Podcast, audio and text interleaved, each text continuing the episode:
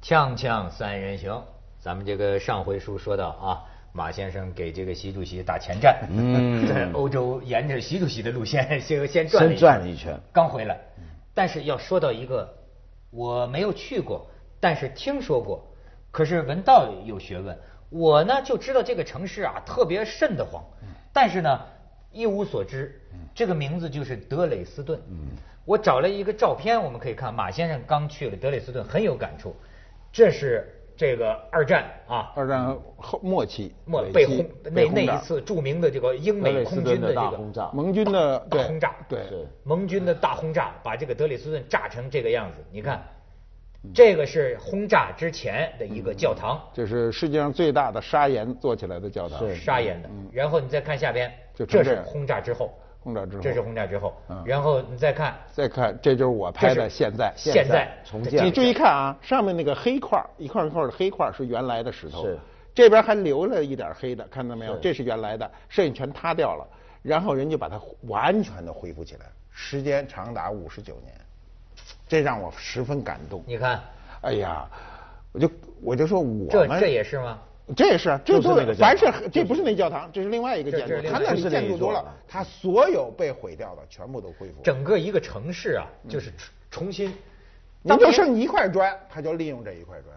你要剩下十块砖，它就利用十块砖。不像我们这基本上还好着，那就拆了得了吧，重盖盖一个，盖一巨难看的。啊当年是炸平了，炸平说是你知道这个，我知道那次轰炸非常有名。他们有人讲啊，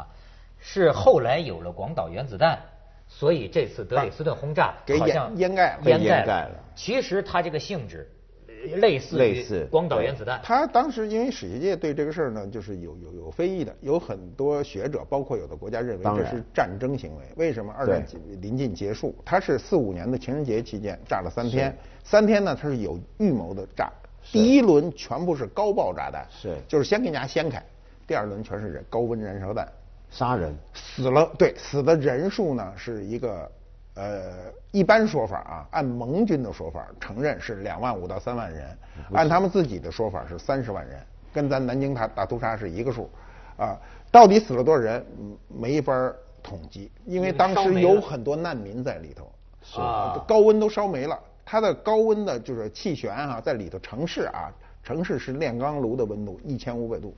你知道当时、啊、很可怕我就觉得这个盟军呐、很残忍。这个在二战快结束的时候、啊，对这个可以不轰炸对嗯，可以不轰炸，但是它是就跟你像炸炸广岛一样，除了是威慑呀，出了最后一口气。对，当时你知道，就是美国空军呐、这个我那天看那个纪录片，英国人，所以说这谁有仇谁报。英国人因为你德国人炸了伦敦呐、嗯所以当时最初啊，就说不炸军事目标，也炸整个城市，是英国空军先挑头。是美国空军那个时候还有点主张说，咱们要炸军事目标，咱们不要炸平民。对但是最后在德里丘吉尔拍板的，丘吉尔拍板对的这事儿但。其实那个时候英国，我觉得整个盟军东西两个战场的思路是一样的，就威慑。比如说广岛炸完了，有没有必要一直有个争论，有没有必要炸长崎呢？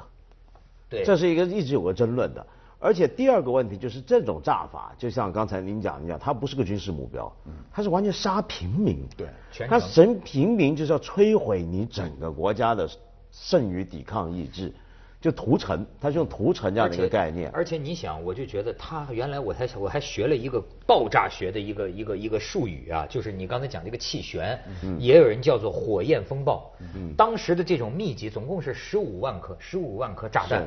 落在这个城市，数千吨对他为什么要一波一波一下子炸呀？因为呢，这需要具备几个条件，一个条件呢是多个好多炸弹同一时间的爆炸，特别是燃烧弹。然后第二个条件呢是这个地方也有高层建筑，有你看嗯形德成累斯气旋。是有了这两个条件之后呢，这一炸呀就会形成一个叫做火焰风暴。嗯这个火焰风暴啊，你可以想象成像龙卷风，对，就是呼啸、啊，它的就叫着尖叫，哗扫过什么地方，什么地方全给吸走了，汽车都给吸进去融化。对，就是所以很多外围的人往里吸，对就是当它的建筑一旦都空了以后，它就变成个个都是烟囱嘛，它就往上拔这个热气嘛是哎呦，所以它它这个为什么说它有战争行为呢？就是呃这是一个公开的理论了，就是你的任何武器用于战场都不算，都算战，都算你都叫正面的战战争争。但是你把这个这种战争直接发展到平民，这里没有军队，全是百姓，对直接就扔，尤其是一个古城。据说当年美国扔这个原子弹的时候，嗯还还参考了梁思成的意见，最早选的是京都和奈良。梁梁思成说这俩地儿绝对不能炸，对这都全你去过吧？这地儿这都对古迹，古建所以筑选的是这还选的是就相对伤害少哦的这地个有点这个马方。老师有点误传，嗯嗯，其实是想要炸京都跟奈良，这是真的，但不是用核子弹，嗯那时候是选来做平常空炸空炸的地嗯方。那当时呢，要炸京都其实有战略理由的，嗯因为日本在发展核武器嗯的部分的研究，其实日本也在发展核武器，全世界都在发展，看谁快，是在京都。而梁思成是有过这个建议，但是美军后来决定不炸，主要的依据是美军自己的内部情报分析的判断。嗯，那但是我觉得怎么样讲也好啊，像你这种针对平民的滥杀，像德累斯顿这个，今天已经开了很不好对的头儿对，就今是哎天已经变成一个，就我们学政治哲学、学伦理学的时候一定要学的，这是一个案例了，已经，哎是一个对必然的案例，而且百分之九十的学者都觉得这一这是个战争罪行，这是盟军犯下最大的战争罪行之一。但所以是，所以他那个地方现在呢，就是他每年都还有游行的那时候，你知道这个德累斯顿大教堂的恢复啊，他走了五十九年的路程。他一开始说他属东德嘛，他没有钱修，他就在那儿堆着，然后呢，筹款，筹款你知道这钱哪儿来的吗？大部分钱还都是欧美给的，欧美私人给的，就筹筹筹筹筹，大概筹了小两个亿欧元吧，建了十几年，到二零零五年才建好。嗯建好的时候啊，就它落成的那个仪式啊，巨壮观，十万人参加。就这个教堂落成，你按理说这个事儿，它就变成一个政治象征，它恢复了将近按照咱们说法儿，将近一个花甲的时间啊，就是五十九年嘛，它整个恢复，而且那就那壮观，我进去以后就非常受感动。我觉得这样一个建筑历史上可能还有很多很壮观的，就毁掉就毁掉了啊，从来没有想过恢复。你看那那堆，啊按咱们说就是一堆瓦砾，就是一堆土，最后他就愣把它给做起来。这个还让我对咱们未来的中国呀存几分幻 想，就是说，啊既然能这样，就是就把它恢复了。你知道当时他们哎，我跟你说啊，这个咱们不能不承认。我在英国的时候，嗯，就是说中国人是个什么民族，咱可以比较一下，是吧？就是我在英国的时候看见一个教堂，大概是几百几百年前，你知道这个教堂的这个梁啊，是用某一种木材。当时盖这个教堂的那个人呐、就是那个那个贵族还是什么，他就种这片树林子，他说将来可以替换维它修用，所以几百年之后，人们还在不断的修复，到他种的这个树林子这儿来换这个粮。哎我又想起是你说这德累斯顿，你说哎被空袭啊，当年炸成这个样子啊，嗯德国人就是他们说这德国人这特有的这种缜密啊，德国人当时你想这战败了，一分钱没有，但是他们把这些残砖烂瓦呀、编号编号、留着储存留着，留到多少年之后用全有用办法有能力了，咱们再哎弄起来。能重修。它嗯当时德累斯顿被炸的时候，当时它是工业重镇嘛，包括咱们熟知的蔡司，这相机什么都是那儿的是。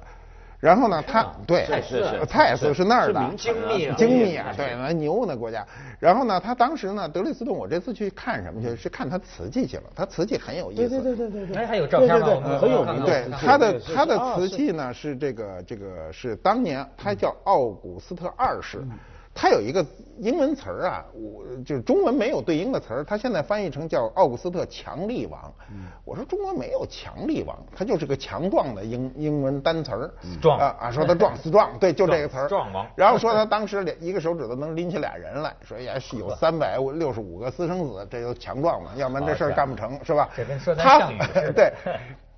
我我说中国最多就翻译成对应叫大王，过去山大王就这个。他呢，当年可能是多少有点是这个精神有点这个强迫症，所以他大量的购进中国的瓷器。那时候是康熙年间，很多尺寸我都没见过，这么大将军罐一溜一溜的，所以历史上有这样的故事，就是他用士兵来换这个瓷器，那东西都在。怎么换？把就士是兵给中国吗？不不知道是比谁弄来的卖给东西，中间的商人啊哎哎说你中我这间队人给你啊了，你还把对这瓷器给我，当时缺钱嘛。啊但是他买了非常多的瓷器，一共多少件呢？是三万五千件。三万五千件呢，在后来他去世以后的这个二百年间呢，陆陆续续卖掉了一万五千件，但现在还有两万件，非常多。就是我看到平生看到最集中中国瓷器的地方，没有中国没有这地方，满墙这就里头地上哪儿都是，而且都是个个都特漂亮。但那个炸的时候没炸到那儿，哎，我也问这问题，我说嗯我天，他他们炸你这东西怎么？他提前全运走哦了，奇怪吧？他的德国人严谨，他也不知道怎么测算到了，他把这东西全运走了，那运起来太困难了，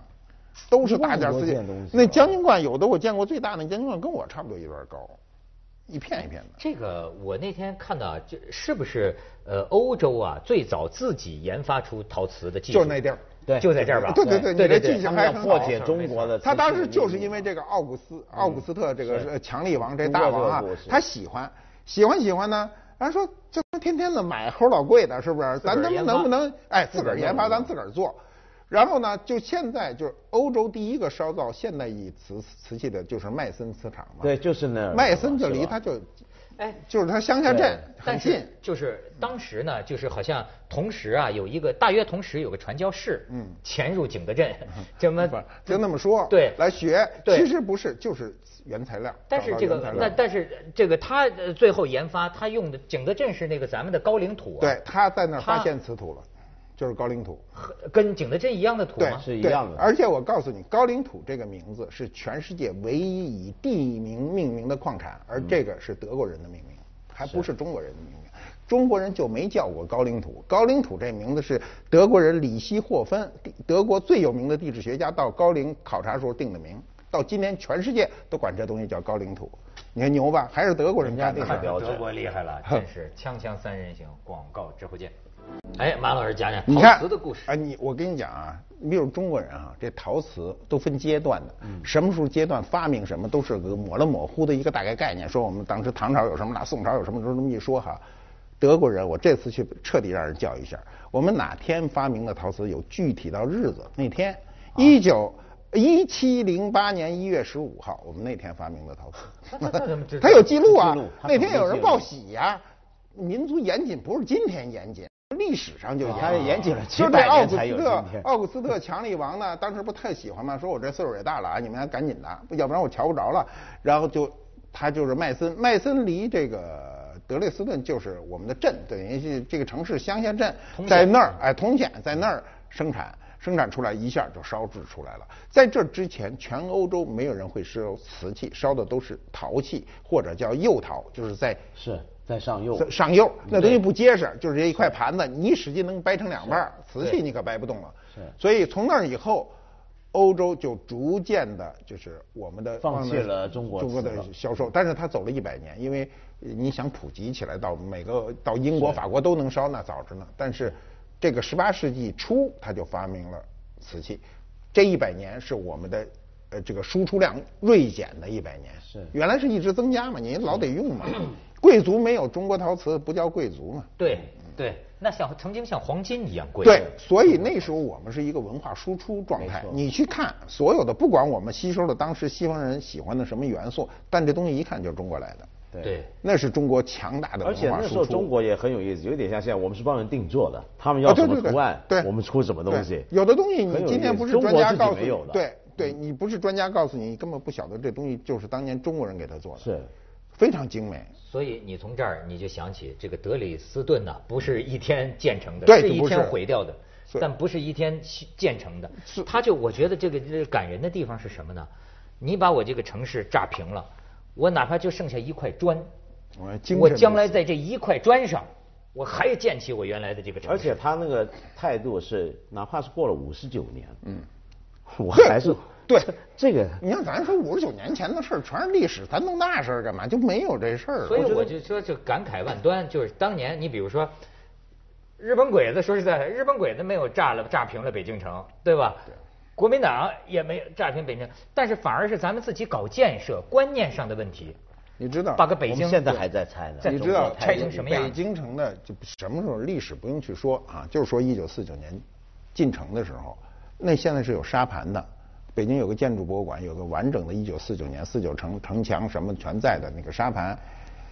那城墙之壮观，今天要能保留下来，就是不可估量的价值啊！上面我小时候上去过啊，哦，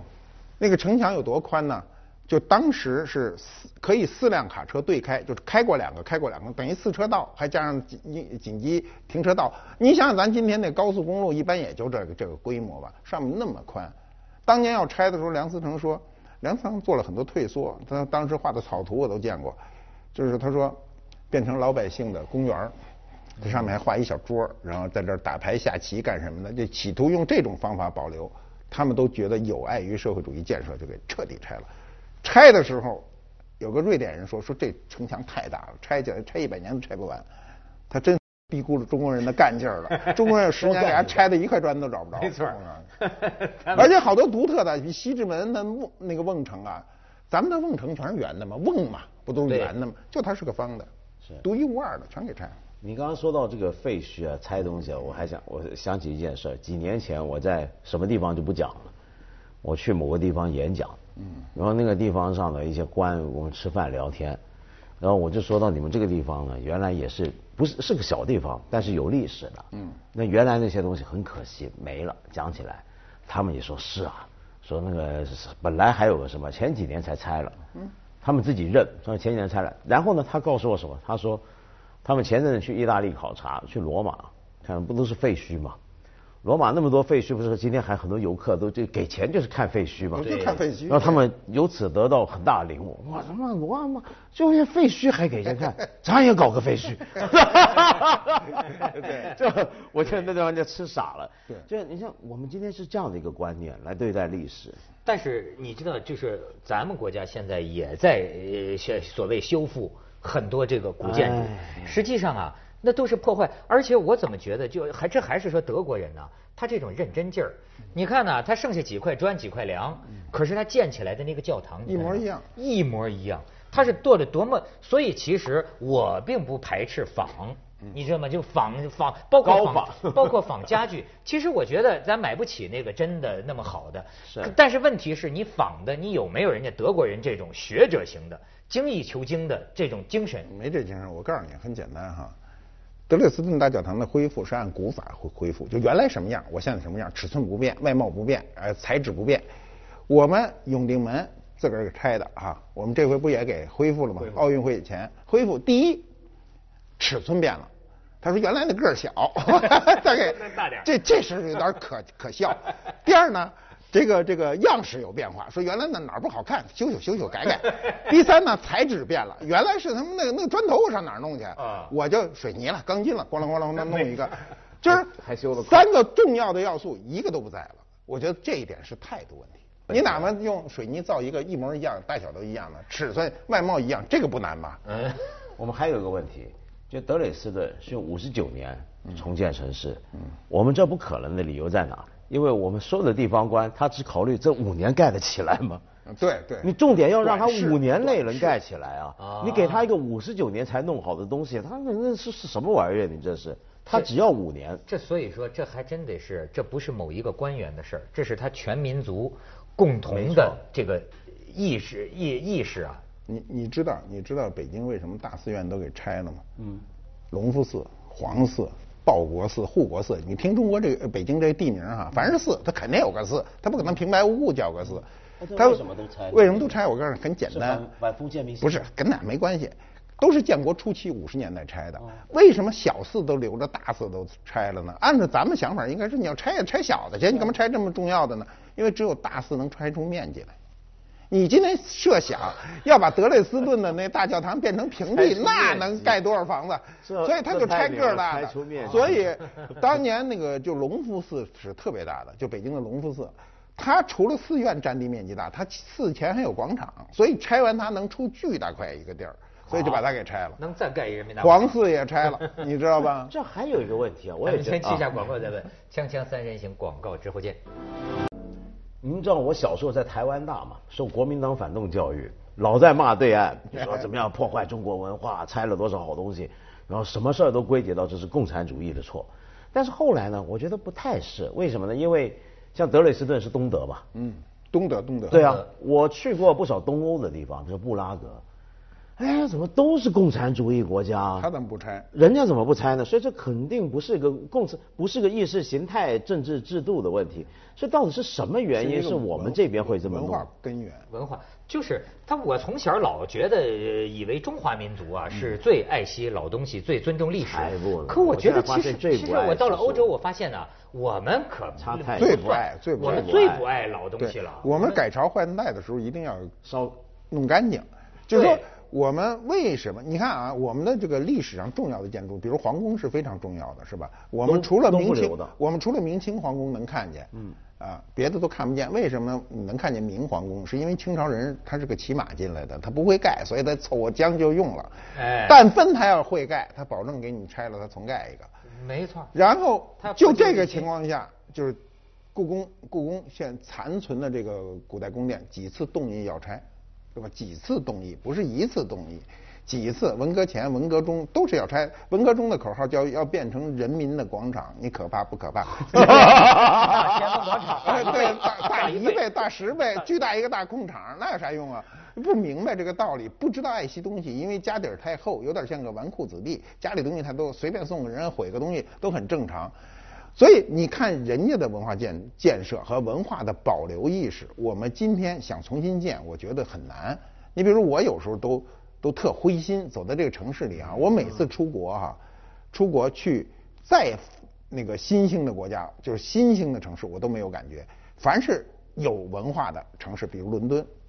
比如像德累斯顿啊，德累斯顿有机会的时候一定要去看看。你回到这个下飞机以后，你走到高速公路上，一进城，你就想我们这城市里那东西都哪儿去了？怎么全是这么恶心的房子啊，难看的要死啊，全在就充斥你的。这个视觉啊，好容易盖点新的呢，也不正经盖。你比如盖个拧着的建筑啊，你这建筑你盖正点行不行？你为什么老让人从心里都扭曲着看这个看这个建筑，很不舒服？但是我们一九四九年的时候，这个城市是舒服的，这一点所有人都没想到，彻底破坏掉，没机会再回去。哎，不像学习德累斯顿嘛，一块砖，咱我觉得今儿咱咱最近接下来为您播出《文明启示录》。 礼物，啊这块砖。那我我觉得咱们能不能依托一些残垣断瓦，重建起一些东西？